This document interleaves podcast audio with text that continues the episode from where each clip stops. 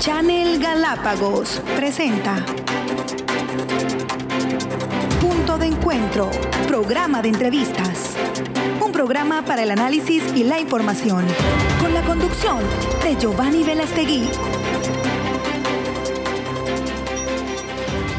7 de la mañana con 47 minutos. En 15 minutos aproximadamente estará con nosotros el ministro del Ambiente, eh, Gustavo Manrique Miranda, quien ah, estará eh, justamente aquí en Grupo Noticias Galápagos. Mientras tanto, eh, hemos invitado también a Micael Binsreader, quien es columnista de nuestro periódico y también analista político, para justamente analizar un poco lo que está pasando justamente en este momento. Lo que acabamos de ver con el doctor Milton Castillo es defensor del pueblo y también eh, con el tema justamente de la amenaza que está representando la pesca de eh, China, de barcos pesqueros que estarían acercándose, estarían en los límites de la zona marítima de protegida de Galápagos y del Ecuador continental.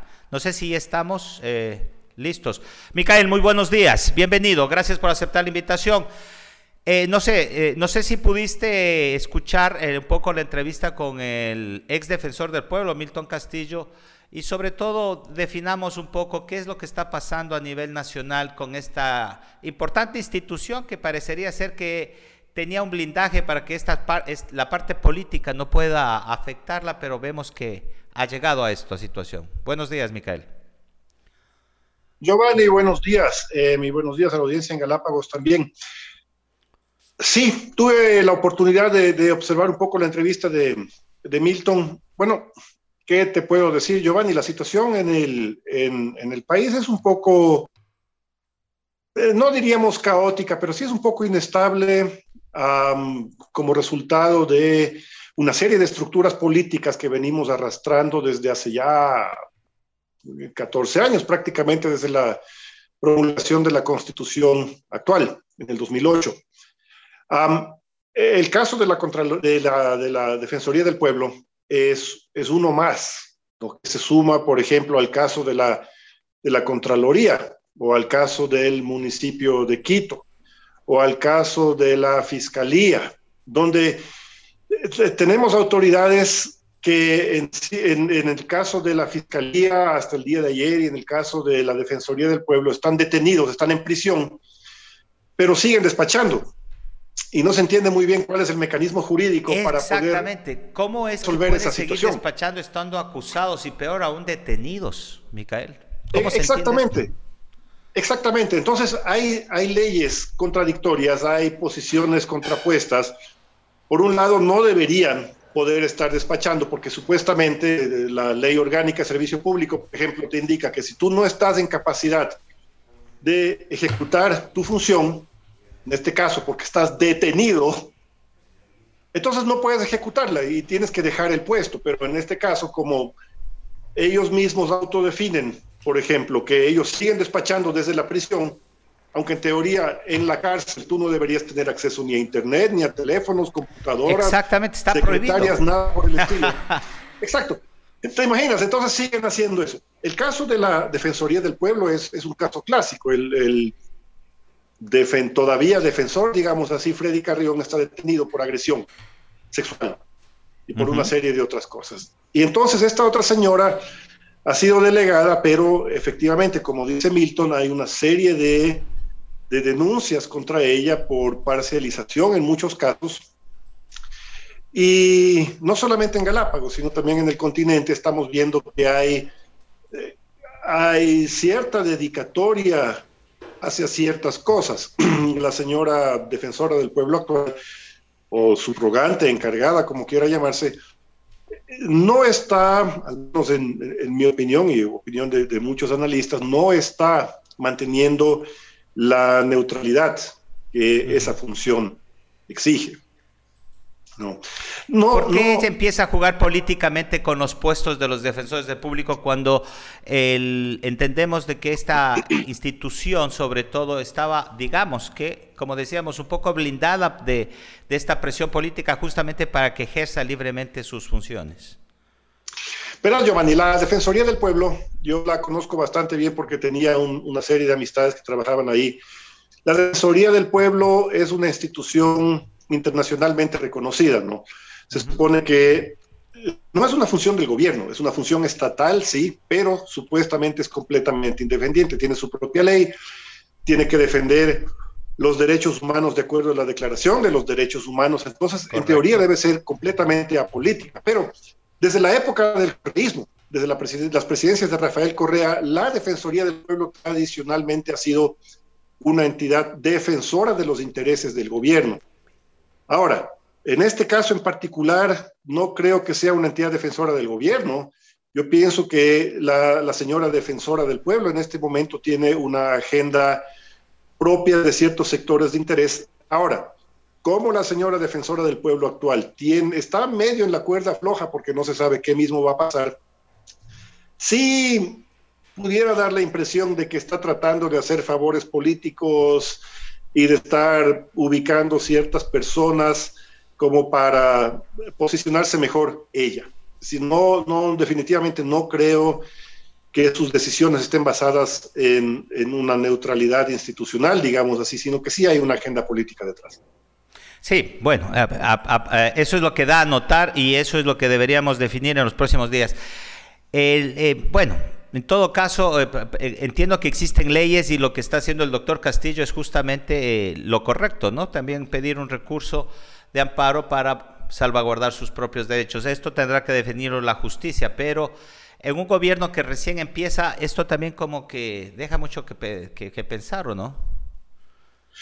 Mira, Giovanni, tú sabes que yo he sido uno de los principales defensores de, Creo y, he apoyado a Guillermo Lazo, pero sí les hemos dicho, sí les hemos dicho a todo nivel, dentro y fuera de Creo, que están cometiendo una serie de, de errores que no son necesarios es decir, no, no son necesarios y están asumiendo posiciones que no reflejan las ofertas de campaña y, la línea política que se supone que, elegimos. Entonces, entrar en un juego político, entrar en un juego de repartos, de, partidismo, de conveniencias y ubicaciones, es algo que precisamente hemos querido dejar detrás. Como tú mismo dices, la Defensoría del Pueblo en teoría es independiente, pero desafortunadamente este cambio que han hecho en Galápagos y los cambios que están haciendo a nivel nacional y ciertas actitudes y posiciones que están tomando, diera a entender que hay, se está tratando de llevar a cabo un posicionamiento político. Y eso es algo que yo no creo que en estas primeras semanas de gobierno sea muy conveniente. Claro, y en todo caso, eh, entendemos que el presidente... Eh, como recién se está, digamos que cuajando dentro del, poder y dentro de la sociedad, pues tendrá un camino largo que recorrer en este sentido. Entendemos que para eso su grupo asesor tendrá que empezar a, trabajar y sobre todo a manejar eh, el ambiente político y mandos medios. Antes de, eh, estamos a punto ya de recibir al ministro del Ambiente, eh, mi estimado Micael. Quisiera también ahondar en un tema que también está latente esta proximidad de la pesca de la flota china, ¿cómo lo observas tú? ¿Crees que debemos tener una alarma a nivel nacional o es que esto está controlado? O, yo vi en las redes sociales, inclusive de la parte oficial, que ya el cónsul chino había mencionado de que se están respetando y se van a respetar todas las leyes internacionales. ¿Cómo ves tú el tema de la incursión o de, que venga la presencia de esta flota china, entre otros barcos. Em, eso de la reunión con el cónsul chino, eso es un saludo a la bandera. Lo que te dice el gobierno chino, obviamente es lo que te va a decir siempre, que están respetando las leyes, que no están entrando a la, a la zona de la reserva marina, que no están ingresando a territorio nacional. Y entonces es verdad, o sea, eso ya lo sabemos, esto todos los años lo hacen, los chinos no son tan bobos de volver a meterse como hace unos años atrás cuando les incautaron el barco. Entonces, los chinos saben muy bien hasta dónde llegar y hasta dónde no, y eso es normal. O sea, cualquier país lo va a hacer, no van a entrar a, tu, a tus aguas territoriales porque saben que van a cometer una ilegalidad. Pero lo que también sabemos, esto no es nuevo, Giovanni, esto todos los años está pasando, todos los años. Lo que pasa es que recién últimamente hemos empezado a hacer escándalo con respecto a la flota, son unas flotas bien grandes. Correcto. El problema Eso es lo que preocupa, ¿no? En general, la flota, el eh, número de barcos que llega. Exactamente. Entonces, aquí es donde viene mi, mi cuestionamiento. Es decir, ya sabemos que la flota viene, ya eso es normal. Ya sabemos que están fuera de aguas territoriales. Ya sabemos que no, los, no les podemos hacer absolutamente nada, pero también sabemos que siguen pescando todo lo que puedan porque estamos hablando de especies migratorias, etc. Entonces mi cuestionamiento aquí viene eh, en el sentido de que aparte de repetir las cosas que ya sabemos, que ya sabemos, el Ministerio del Ambiente, ¿qué tiene pensado? Como tú sabes, el, el ministro del Ambiente, que muchos saludos, ya mismo llega la entrevista, ratificó prácticamente a todas las estructuras políticas y administrativas de los últimos 14 años, ratificó en los puestos. Ahí siguen. Intocados, no se ha cambiado ningún procedimiento, no se ha cambiado la estructura, no se ha cambiado ningún personal y nos siguen repitiendo las mismas cosas que ya sabemos. Entonces, la, pregunta obviamente es, ¿cuál es la diferencia? O sea, este año, ¿qué va a ser diferente? ¿Qué vamos a cambiar en el enfoque y en el, eh, eh, eh, para enfrentar la amenaza de la flota china? Si las estructuras y los procesos siguen siendo los mismos. Bueno, el ministro estuvo justamente ayer, estuvimos en una rueda de prensa donde justamente se hablaron de estos temas y en breves instantes estará con nosotros. Pero eh, como tú mencionas, es importante empezar a ver ya políticas globales que vinculen y sobre todo protejan eh, en este tema al país, ¿cierto? E, exactamente, porque si solo nos basamos en lo que dice la ley, no vamos a lograr nada. Los chinos respetan la ley perfectamente ellos no son tontos, no, saben que no se deben meter y no lo van a hacer. Correcto. Te agradezco mucho, Micael. Vamos eh, a una pausa comercial. Te agradezco. Estaremos conversando próximamente sobre algunos temas más. ¿Alguna cosa final que quieras acotar? No, que tengan un excelente día y que aquí seguimos trabajando por las islas. Muchísimas gracias.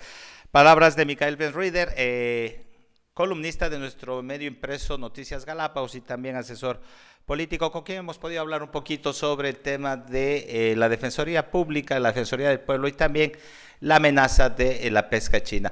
Vamos a una pausa y está el ministro del Ambiente con nosotros. En una breve pausa y estaremos ya con ustedes enseguida.